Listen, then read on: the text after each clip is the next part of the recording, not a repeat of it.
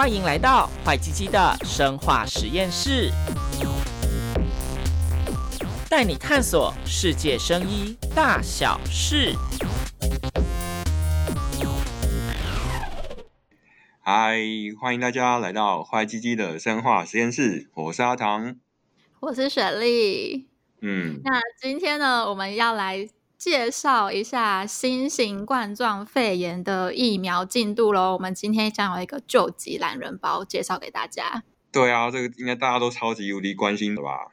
我们录音的这天是九月十五号，嗯，现在已经有两千九百万的确诊了，而且已经有九十二点多万人死亡，速度是不是增加超快的啊？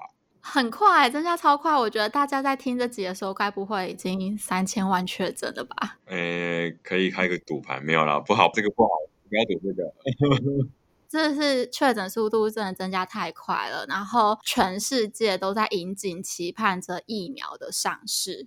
真的，就我们上次有先介绍流感疫苗嘛，所以等于是说，嗯、其实要抵抗这个病毒，目前最大的神器还是疫苗这个东西啊。所以就是我们今天就会讲一下大家最关注的这个疫苗的进度。没错，在九月十三号的时候，《纽约时报》就有整理了，到现在为止呢，至少有一百三十个开发中的疫苗，大家都疯狂的在做疫苗。嗯、那其中有九个疫苗已经在第三期的临床试验了。哎，那大家还记得什么叫临床试验吗？临床试验，哎，可以就是回去复习一下合一新药那一集，帮大家复习一下。第一期的临床试验大概就是安全性的测试，嗯、那第二期的话就是初步的疗效测试，第三期就是大规模的疗效测试。对，所以如果大规模疗效测试完还没有什么太大疑虑的话，基本上就算是一个蛮 OK 的一个药，就后续可以准备上市了。嗯嗯嗯。好啊，那我们今天就先来聊一下，我们目前其实已经有第一支疫苗上市喽。哇塞，那么快哦！对啊，就是我们的俄罗斯疫苗。对。俄罗斯总统普丁呢，他在八月十一号的时候啊，他就直接宣布说，俄国已经有一个注册核准的第一支全球新冠肺炎疫苗，然后他把它取名为史普尼克五号。然后之所以叫史普尼克呢，就是其实这有点历史渊源啦。就是当时那个美俄在那边打架的时候，就是他们也在争什么太空的一个竞争，所以他们那时候哦有先发射全球第一个人造卫星，然后他就把它命名为史普尼克一号。所以他命名为，所以他现在叫他史普尼克五号，就是也是全球第一的概念啦。为什么我觉得有点屁屁的？嗯，anyway，反正就是他们有这种历史的一个习惯吧。而且他们说呢，这支疫苗其实全球已经有二十国都跟他们下订单了，然后下订单已经超过十亿剂。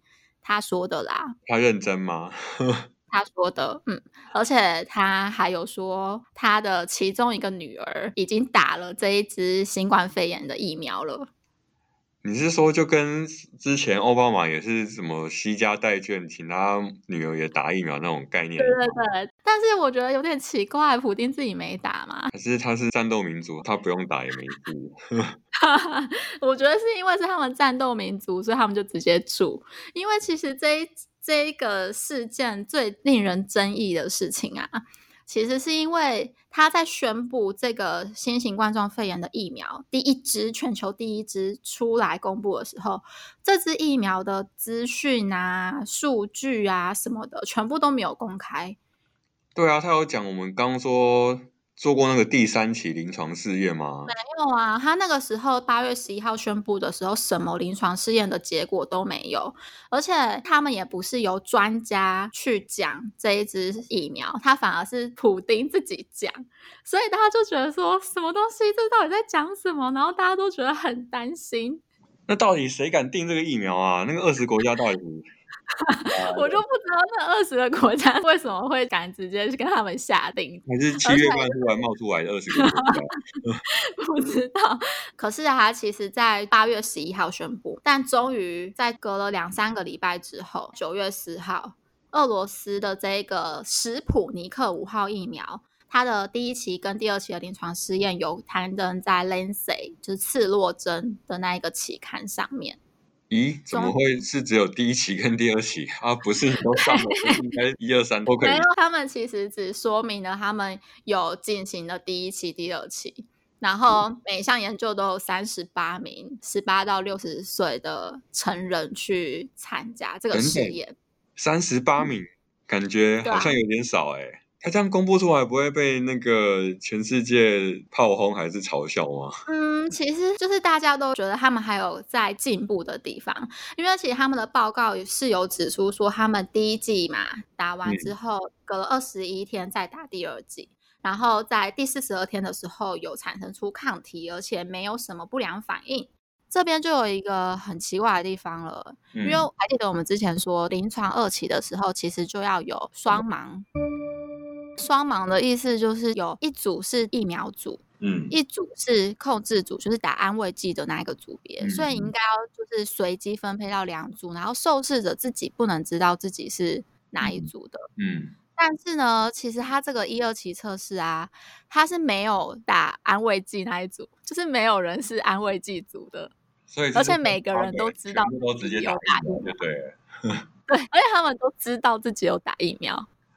那他们当然、哦、不敢说他们有问题啊，因为我知道我自己打疫苗，所以有什么问题也不敢说，这样吗？而且就就类似有一种类似习大大叫你打疫苗，然后打完你敢说你呃哪边可能有点小有苦有苦往肚里吞。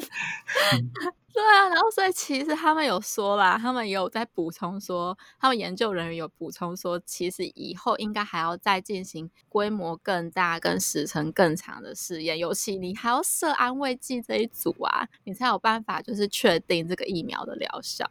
嗯，但他们总统还是先抢先宣告他们已经成功 有第一支疫苗出来了，而且他们是直接核准哎，我觉得超扯的啊！有人敢打吗？他是说他们之后想要让全国都施打，但我不太知道大家敢不敢打。嗯，而且其实我觉得美国有点酸，就是美国有一个就是医学专家，他就直接说什么俄罗斯那支疫苗连猴子都不敢打，就是把猴子拉下水就很酸呐、啊。哎呀，那个美俄的平台从那个太空又反正哪边都可以是战场啊。对啊，对。就是这样，所以希望他们可以就是再多做一点临床测试，然后嗯证实他们这一支有效。那他们的剂型呢，其实是腺病毒的疫苗，就是把新冠肺炎的基因借由减毒的腺病毒的载体打到人类身上。因为现在大家为了求快跟大量生产，大家其实都会把很多的呃新型剂型的疫苗都直接推上火线，因为为了要是。大量生产，因为像我们上一集讲的那个流感疫苗啊，就是主要都是靠一些传统的，嗯、就是大家还记得吗？就是鸡蛋，嗯、对，然后靠鸡蛋做疫苗，这个时效真的是时程就比较长，然后用到的生物材料有很多，对、啊，所以现在就是一些新型的疫苗都可以，因为这个疫情的关系，就可以直接投入战场。那像是刚刚俄国的死对头美国。美国的 Moderna 公司啊，就是在致力于 mRNA 疫苗的产生。那 mRNA 的疫苗它是很新的疫苗，然后它可以很快就做出来，因为它就是只要合成 mRNA，所以它其实可以马上大量的生产。他们是最早进入第一期临床试验的疫苗，它在三月就进入第一期了，超快的。嗯。他们那个时候就已经有八名志愿者，他们的体内都有综合抗体了，然后第二期也觉得安全，有免疫反应，所以他们在七月二十七号的时候就开始第三期的临床试验了。而且马德纳就是拿了川普非常多的钱，就是希望美国政府真的是在这一支疫苗上面投入了大量的资金，大概有十亿美金，大概是多少台币？三百亿台币。嗯。毕竟美国这次真的也是死伤惨重啊，嗯，他现在是也是前几名，很惨，确诊第一名，哦，他是确诊案例最多的国家，有六百多万确诊，然后呢，另外一个就是大家有在质疑说，因为美国嘛，现在其实很激烈，因为十一月就要总统大选了，会不会川普就是为了选票，然后就直接松绑法规，然后半遮着眼睛就直接让疫苗过关，然后开始量产，开始施打？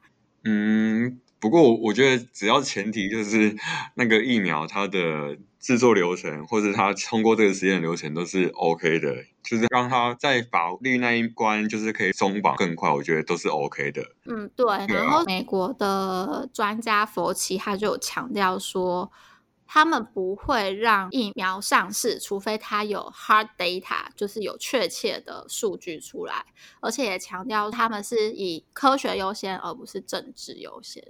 对啊，所以就重点还是我只要科学流程可以这一关是验证给过了，嗯，那其实我觉得其他都是加速什么挖哥都是对人民的健康都不会有影响。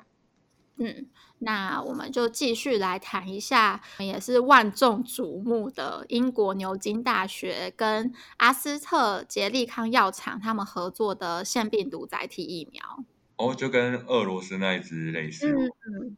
但他们用的腺病毒载体不一样，呃，英国就是牛津这一支是用黑猩猩的腺病毒当做载体，嗯，蛮酷的吧？啊，至少这只猴子敢打了。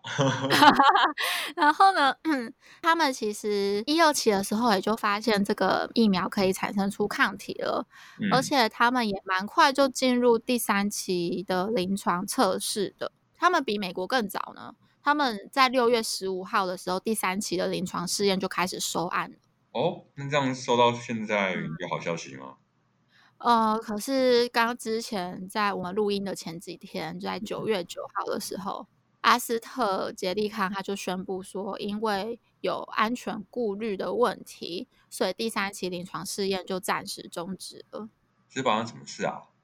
那个时候是因为英国有一位试验者，他发生了严重的不良反应。啊，那是一个人不 OK，就整个试试验就停掉了。对，而且其实严重不良反应其实都是蛮严重的，就他真的是危及到生命危险的，我们才会定义它是严重不良反应。可是因为现在呃有一个比较难解决的问题是说，这一个不良事件啊。它到底是不是因为疫苗接种的关系而引发的？这个就还要再去确定。就因果关系是其实也是蛮难去验证的。就它到底这个果到底是接种疫苗，还是他就就刚好是因为感冒，还是对，就是他刚好就是得到这个疾病。那因为我们之前都有说，我们的临床试验都是双盲嘛，嗯，所以其实啊，在做这个临床试验的人，嗯，不管是受试者或者是测验者，他们其实都不会知道这个人是哪一组的，嗯嗯。那这个时候呢，就要靠一个独立专家组成的监测安全的委员会。来去判断一下，到底要不要对这一个案例做解盲，就是至少我要知道说这个案例它到底是不是疫苗组的吗？还是它其实根本是安慰剂组的？对啊，反正就是他们希望他们他一定会去把它查清楚啊。嗯嗯，然后是不是是疫苗引起的？那这些是不是真的是它副作用？这个都需要去好好的观察。那之前是有传出说，这个试验者他是得了横断性的脊髓炎。它是一个蛮严重的疾病，但是后来药厂又否认了，然后很明确才值得爆出来吧。嗯，然后在九月十二号的时候，牛津大学就发声明说，它会在英国重启第三阶段的人体试验了。对啊，然后在九月十四号的时候，巴西也是跟着批准，就是药厂重启了临床试验了。那我们也另外谈一下，就是可能是新冠肺炎发源地的中国，就其实他们的疫苗就跟刚刚我们讲的那三支疫苗最大的不同，就是他们是用传统的死毒疫苗，然后。我我自己就有一一点点阴谋论，是是不是其实他们很早就知道这件事情了，所以让他们很早就可以用这种比较慢的流程去用死毒疫苗去做研发。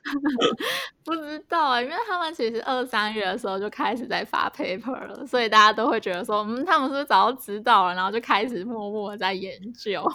对啊，二三月不是才刚爆发而已吗？paper 有那么快可以发出来吗？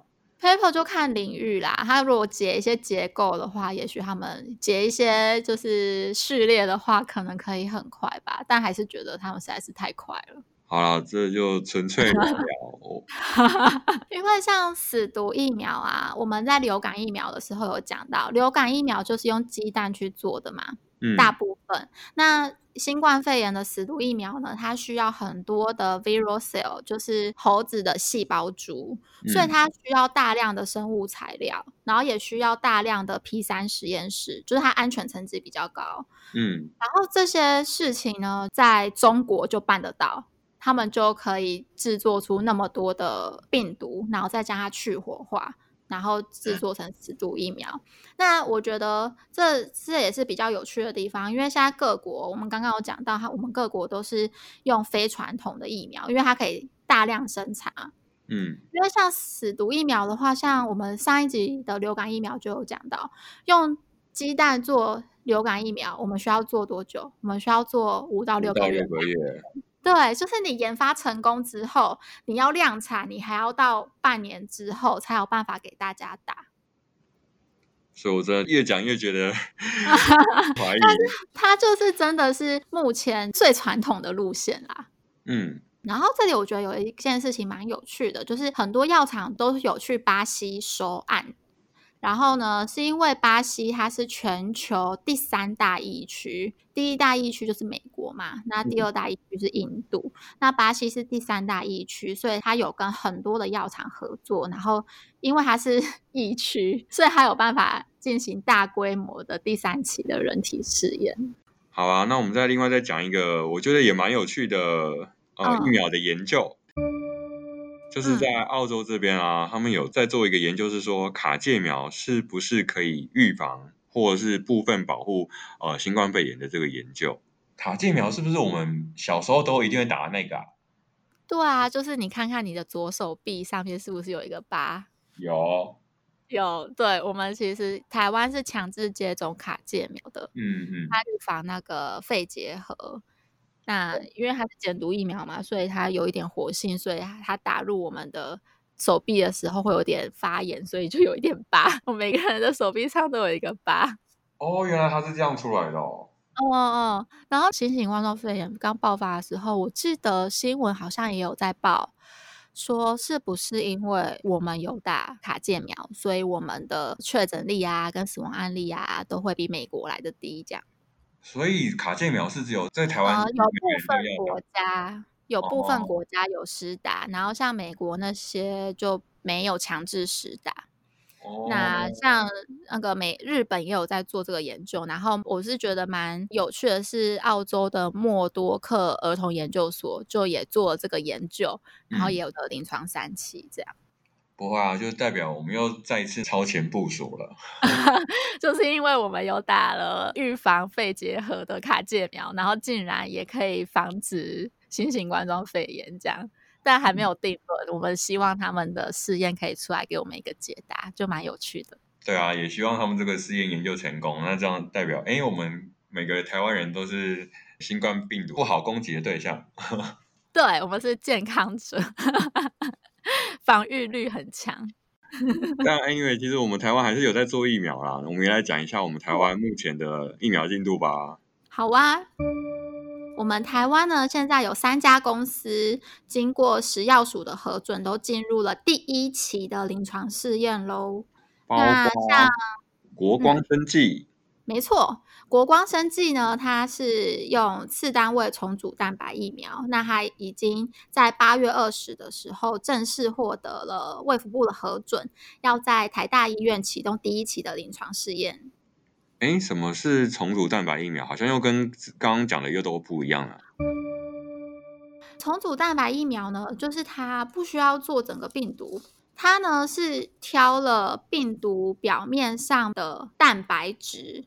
哎，大家还有记得我们流感有介绍一下病毒的基本结构吗？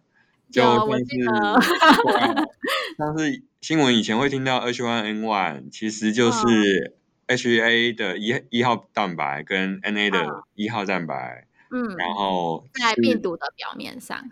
对，所以其实这支重组蛋白疫苗，顾名思义就是说，我们是直接把那个 H A 跟 NA 的蛋白质做出来就好了，我不用像呃可能死毒疫苗一样，我还会把病毒先养出来，然后再把再把它弄死。没错，没错。那在新冠病毒呢，就是 S 蛋白，就是新冠病毒它的表面上面就是 spike protein 棘蛋白，我们就简称它为 S 蛋白。那它就是在它的表面嘛。那次单位重组蛋白就是只做 S 蛋白当做抗原，然后打进去，希望让人体可以认得这个蛋白质。对，所以就是换一种方式，就是让呃我们的抗体去认病毒的外衣。对，但它就是一个相对安全性比较高的疫苗剂型。嗯，我觉得我们台湾用这种方式做，好像也蛮厉害的。嗯只是说第一期、第二期可能它还需要一些佐剂，因为毕竟它安全性比较高，也许它引发的免疫反应可能会稍微弱一点。所以我们会再添加一些促进我们身体的免疫反应的佐剂。那第一期跟第二期就很重要啦，就是要知道我们到底要打多少量。那他在第一期之前呢，其实都已经有完成了临床前的一些病毒综合试验啊，然后动物攻毒也有做，然后毒理试验也有做。安全性的方面也没有看到动物有一些不良的反应，所以他们就决定在八月底就启动临床一期，然后想要在台大医院收七十人。那试验的主持者是张上淳医师。啊，我们第一期就收七十个人，刚不是说比我们超大的那个俄罗斯才三十？对啊，就不知道他们为什么收那么少嘛，所以美国才说猴连猴子都不敢打。啊，我我们是很正常的。而且我们真的是叫叫宝来，我们那个动物实验也先做好了。对，我们也已经有初步的呃动物试验，然后再投入第一期。那有说就是可能因为紧急授权的关系，因为现在全球嘛都想要加速就是疫苗的研发进程，所以第一期、第二期可能可以部分重叠。那也希望第二期呢可以到十月或十一月就开始。嗯，所以我们的速度可能有比欧美慢一点啦，但 anyway 还是希望说，就是我们这个教博来的这个速度，说不定可以慢慢走，但是到最后成效是很好的。顺利，对，对。那我们是可以做第一期、第二期，但是呢，因为台湾没有办法做临床三期，毕竟我们不是疫区嘛，也没有大规模的传染，所以说它目前的规划是会跟多国多中心 临床试验，然后会跟其他的。呃，国家政府去接洽，应该发行还是会很欢迎吧？嗯，真的，只是不知道到最后第三集会在哪里收案就是了。嗯，反正就是希望他可以很顺利，慢慢来，没关系。那第二家公司呢，就是台湾的联雅生技，那它也是使用次单位疫苗，它是 UB 六一二疫苗。那它选用的抗原呢，跟国光的比较有一点不一样，它是选用了 S 蛋白里面更小的一个区域当做抗原，所以它就可以更精准的概念是吗？对对对，它就更精准，因为它就选了那一个会跟人类细胞结合的那个位置当做抗原。那它呢，还有再混入一些生态去活化 T 细胞。那所以说，这支疫苗在动物实验上面啊，它的血清啊，只要大它可以大于一万倍稀释，都还可以去中和病毒，所以其实是效果蛮好的一支疫苗。所以感觉好像是，就只要它只有一点点、一点点就可以有功效的概念，知道吗？对对对对对，目前在动物实验身上是这样。哦，那也是蛮厉害的。嗯，那就希望人体试验也可以很顺利。那他是想要在中国医药大学的附设医院进行第一期临床试验，那预计要收六十人。嗯。那还有另外一支叫做高端疫苗，那这支是跟我们的美国国卫医院一起合作的，也是次单位的重组蛋白疫苗。嗯嗯，它还是选用的 S 蛋白。那它预计要在台大医院进行第一期的临床试验，然后预计要收四十五人。哎，那我们目前台湾之间在做的这些试验啊，就是好像也都需要一些人去参加嘛。那是对，啊、我就可以直接自愿报名去参加吗？可是要很健康的人哦，因为第一期啊，就是要完全健康受试者，其实它的标准是蛮严格的。我我我觉得我蛮健康的啦。那你可以去试试看，就是我觉得你可以去试试看，为国家贡献出一份心力。比如说你也不能太胖啊，就是你也不能太胖啊，然后你的血压、血糖什么的都有一定的规范。哦、呃，那还是找年轻人好了。你也是年轻人啊。哦，而且好，这个话题。而且他们也是需要一些不同年龄层的人嘛，对不对？我觉得啊，就是台湾对于第一期、第二期完全受试者的那种观念，好像比较薄弱一点点。因为感觉上大家都能够接受那种第三期的大规模试验，比如说癌症病患啊，或者是一些重病疾病的患者，他可能就会想要自愿去参加跨国的第三期试验。然后对于这种健康受试者的那种感觉，好像会比较没有什么感觉。应该是比较没有管道吧？平常谁有听过这个东西啊？哦，也是真的。对啊，如果你你没听过我们这个 podcast，你知道有这个东西可以去做。对啊，所以也许大家可以去收集一下资料，然后可以去想想说要不要去参加这个试验。国光董事长他的野心就是希望农历年前就可以量产，然后明年中旬希望看可不可以全民接种之类的。那像陈志忠也有表示，就是我们呃国内的疫苗策略，简单来讲是快速取得，然后无论是就是说我们跟国际直接买疫苗，嗯、或者就是像是其实我们也有刚刚讲的那个牛津大学那支疫苗合作，就是假设它真的有呃这个疫苗成功研发出来了，那我们台湾其实也是有呃能力去协助制造这些疫苗，就其实有点那种台积电模式啦，就是我们可以是。代工制造这些疫苗的，对，就是争取授权，然后我们自己生产疫苗，这样。对啊，那所以其实等于是说，我们也可以同时就是累积我们这个疫苗产业的一些能力，然后就是我让我们这个产业可以再更进步啊。另外就是有提到说，假设不是用自己做的，那另外一个方式就是跟国际购买嘛。所以那等于是说，目前也有一个九月十二号的新闻，就是说我们预计会去跟 COPEX 进行疫苗的购买。嗯，他们已经有提出了意向书，然后也想要跟 COVAX 签约。那 COVAX 是什么呢？嗯、因为其实啊，世界的疫苗啊，其实就是被两大联盟掌控住了。嗯、一个就是欧美的西方国家，他们就已经包下很多个药厂啊，像什么阿斯特捷利康啊、Moderna、娇生等等，他们就会有。第一批量产的疫苗，但是另外一个联盟呢，嗯、就是有两家非营利组织跟世界卫生组织共同组成了一个 COVAX 组织。嗯，那他们的目的就是要加速疫苗的研发跟生产，而且他们会确保世界各国都可以公平的取得疫苗。嗯，会有一个隐忧是说，大陆也是可以做疫苗的，所以等于是说。我们换句话说，我们有可能买到大陆做的疫苗，就是因为他不能选择疫苗啦。所以说，如果被分配到中国疫苗的话，嗯，就会觉得大家敢不敢打中国的 死毒疫苗呢？什么的。所以我觉得我们有能力自己做疫苗，我就就是大家还是会希望呃打台湾疫苗啦。啊、呃，但我。还不确定中国会不会加入 COVAX，但是就是我们会有这个疑虑。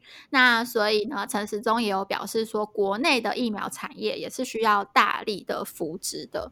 我觉得他有讲了一个观念很重要，就是他陈时中有表示说呢，就是就算是国内的疫苗，它的进度。赶不上国外疫苗厂的进度，但是他觉得疫苗产业是国安的产业，它是那种需要长长久久的，然后需要政府去大力扶植的，所以我很希望这一次政府真的可以可以好好的做到，而不是就是每次疫情来了又从头来过的那种感觉，你知道吗？因为、嗯、反正我就觉得就是。可以借这次的疫情，我们在这个环境之中，同时让我们的疫苗产业逐渐的成长茁壮啊。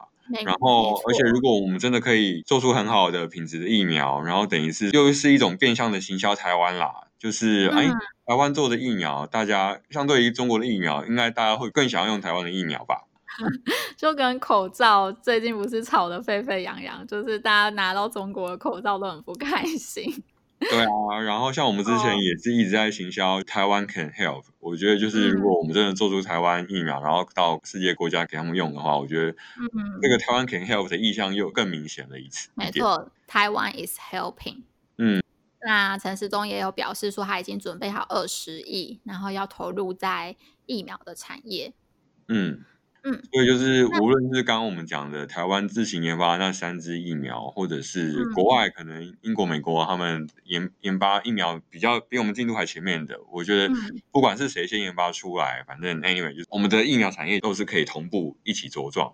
嗯嗯，然后有一点我也觉得，嗯，我们是有优势的，因为其实像台湾的疫情啊，它不像国外那么严重，所以其实我们在等疫苗可以等久一点，你不觉得吗？嗯、就是疫苗上市的那种安全观察期可以拉长，因为国外可能是因为疫情很严重，所以他就要赶快紧急授权，因为他有打的效益会比没有打还来的好嘛。嗯，所以他们可能会紧急授权让他们打疫苗，但我们其实就可以再等一下。但其实一般民众还是都可以希望越快越好啦，就是大家都还是希望可以早点恢复之前正常的生活。哦、呃，是哦，可是我自己会觉得说，如果我们要出国，我在台湾还蛮安全的。就是可能就还好，可是如果有人可能需要出国出差啊，或者是像第一线的医护人员，可能就比较需要就是疫苗的施打这样。嗯，好，我私心我、嗯、私心我自己是很想要出国，是哦，你想要出国玩好久了哦。大家忍忍，我们可以在台湾享受台湾的美景。好啦，我们来 summary 一下吧。目前国外可能比疫苗进度比较前面的国家，包含像是美国跟英国牛津，嗯，还有俄罗斯啊，对，还有一些中国的死毒疫苗，我们就帮大家介绍了一下外国这些已经进入三期试验的这些疫苗们。嗯，那像台湾的话，就是包含了国光生技、联雅生技跟高端疫苗。那我们就是跟刚刚那些国外的国家。比较不同都是我们都是用呃次单位的重组蛋白疫苗，对，是相对比较安全的剂型。嗯，然后呢，在疫苗策略上面呢，陈时中部长就有声明说，就是我们会和 COVAX 预购疫苗以及扶植国内产业这两大主轴。嗯，然后 anyway 就是虽然说目前新冠疫苗还没出来啊，但就上次我们也讲了，可能再来又有流感的高峰期，所以其实十月已经大家可以准备去打流感疫苗，就是十月五号。